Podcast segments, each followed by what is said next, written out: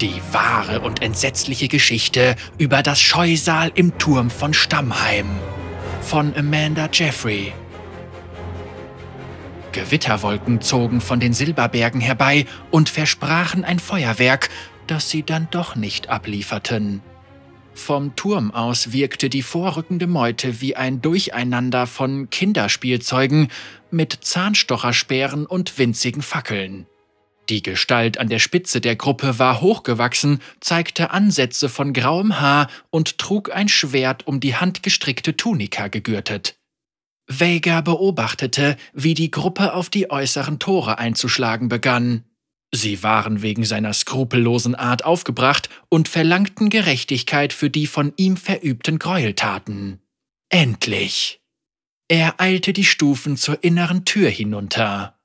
Ein gewaltiges Knacken ertönte, als die Tore nachgaben und die Dörfler in den Innenhof stolperten.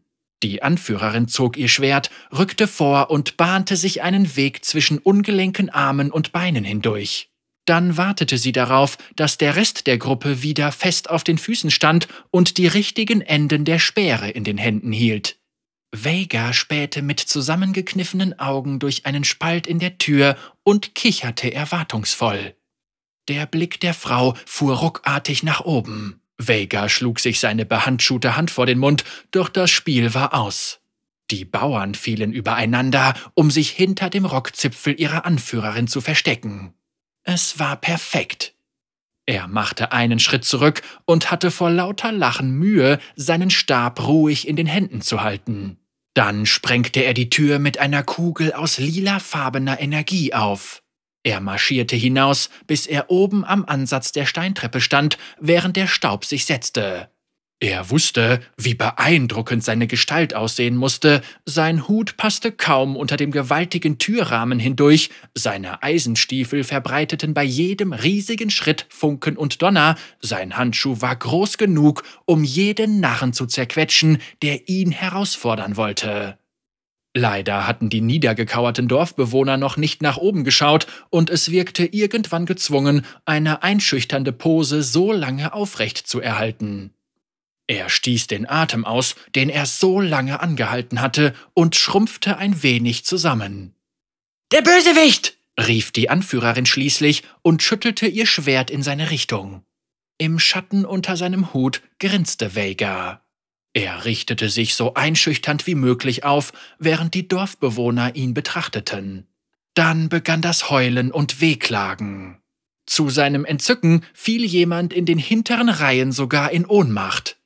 Er nahm seine unheilvolle Magie zusammen, verlieh sich eine pechschwarze Aura und ließ lilafarbene Funken auf Speerspitzen und Gürtelschnallen tanzen. Die Anführerin taumelte rücklings, als eine mitternachtschwarze Scharte sich um die Dorfbewohner schlängelte, dieser einkreiste und dann explosionsartig in die Höhe schoss und zu einem Zauberkäfig wurde, der sie festhielt. Ruhe! befahl Vega. Er genoss jeden langen Schritt die Stufen hinunter auf den gefangenen Pöbel zu. Um die Menschen herum erstreckten sich summende violette Wände zwischen klauenähnlichen Säulen und bildeten einen unheimlichen Kreis. Er blieb kaum eine Schwertlänge entfernt vor der Anführerin stehen und starrte durch seine arkane Barriere hindurch auf die Gefangenen. Ich sehe die Angst in euren Herzen, begann er mit einem verächtlichen, humorlosen Schnauben. Ihr wagt es, hierher zu marschieren und meine Herrschaft der Angst anzufechten? Ich, Vega, der die Magie des Universums unterjocht und sich zu Willen gemacht hat. Vega, Großmeister des Bösen, der zahllose arkane Feinde besiegt hat, auf der Suche nach noch größeren. Felder hast du mit Rattenrüsselnkäfern für zwei Ernten verflucht. Hasse nämlich, rief ein Bauer, der nicht besonders intelligent wirkte, mit zornesrotem Gesicht aus. Vega blinzelte und versuchte, diese Unterbrechung zu verarbeiten.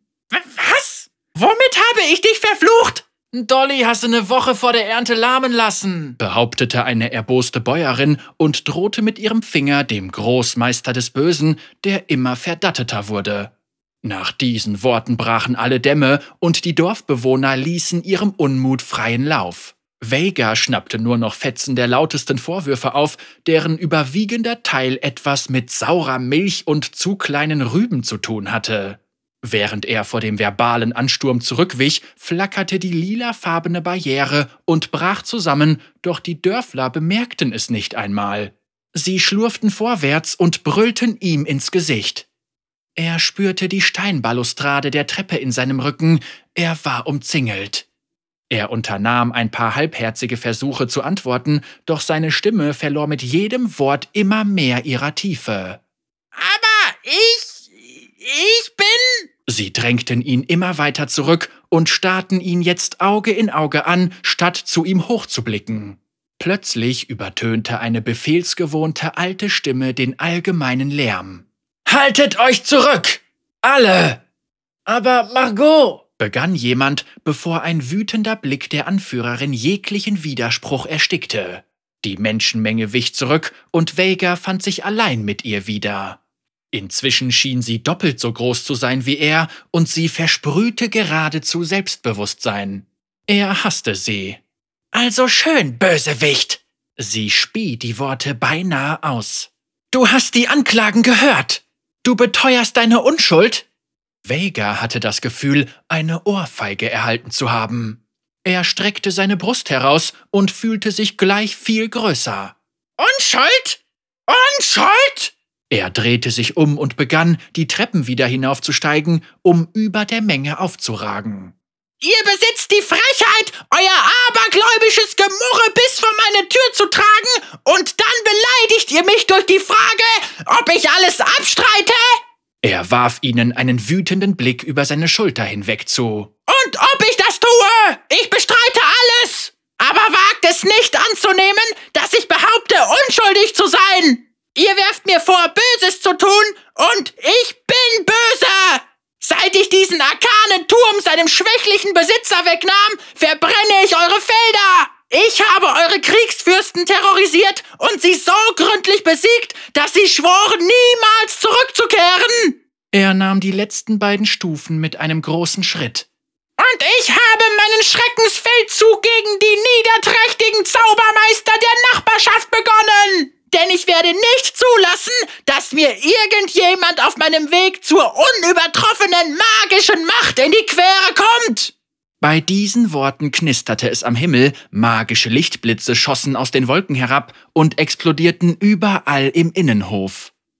Vega warf seinen Kopf in den Nacken und lachte. Er badete im schieren Glanz seines eigenen Bösen. Diese schwächlichen Sterblichen würden angesichts seiner furchtbaren Herrlichkeit um seine Vergebung flehen. Als er Atem holte, hatten die Dorfbewohner sich zusammengedrängt und berieten sich. Dabei warfen sie abschätzende Blicke in seine Richtung. Einer von ihnen hob den Kopf. Hast du Vixis, die Grausame, besiegt? Die Kriegsfürstin? Natürlich habe ich das!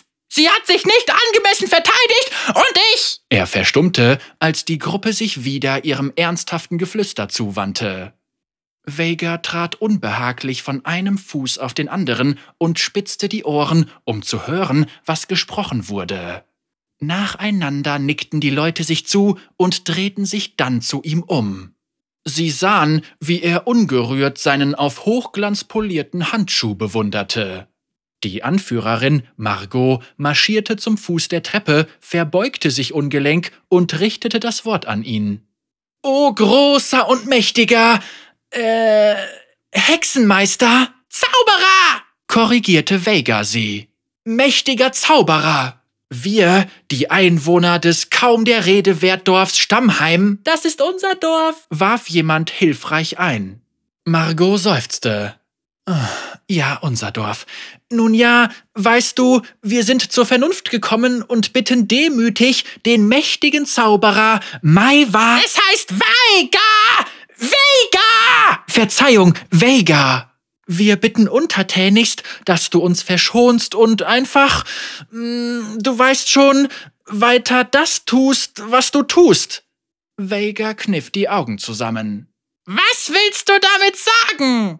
Nun, du weißt schon, wir gehen einfach nach Hause und du machst mit deinem Schreckensfeldzugzeugs weiter. Leben und terrorisieren lassen ist mein Motto.